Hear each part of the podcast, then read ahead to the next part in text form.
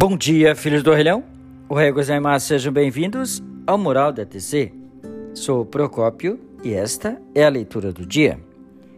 Queridos ouvintes, hoje já é sábado e é 17 de outubro. Quero hoje parabenizar ao casal Francisco e, e senhora Eliane então, ao casal Francisco e Eliane, um grande abraço.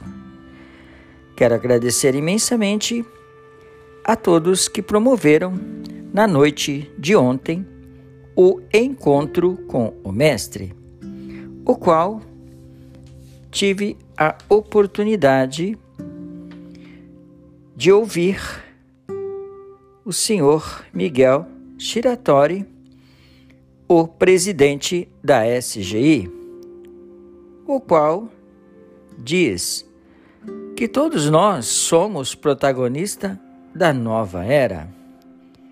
Fiquei muito contente por tudo isso.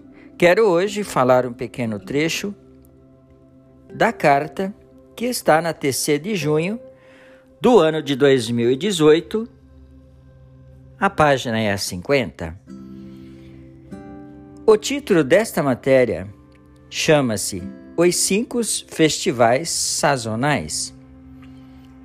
E ele diz: considere os fatos desse modo e recite Namyo Horengekyo. Não pode haver dúvida sobre as palavras.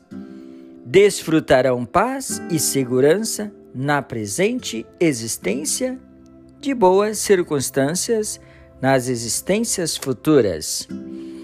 A passagem do Sutra esclarece perfeitamente que todas as divindades celestiais, sem dúvidas, protegerão com afinco os devotos do Sutra do Lótus.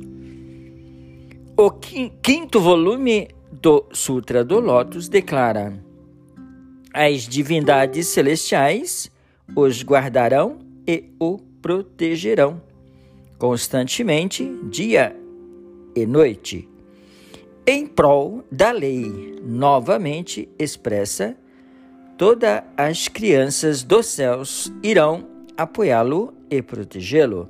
Não será tocados por espadas nem por bastões, e o veneno não lhes causará dano.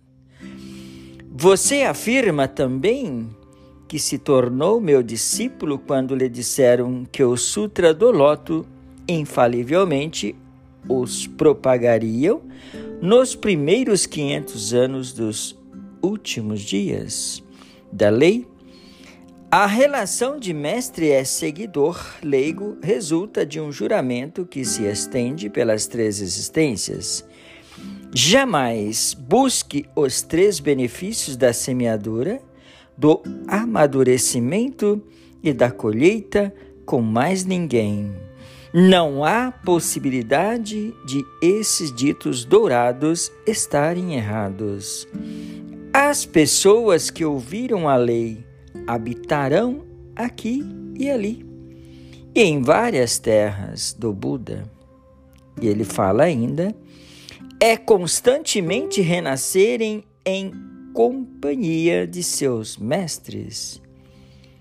E se as pessoas permanecerem ao lado dos mestres da lei, elas entrarão rapidamente no caminho do Bodhisattva. Quem segue esses mestres aprende com ele, verá Budas tão numerosos quanto os grãos de areia do Ganges. Queridos ouvintes, esta foi a leitura do dia. Agradeço imensamente a todos e, é claro, tenha um excelente dia.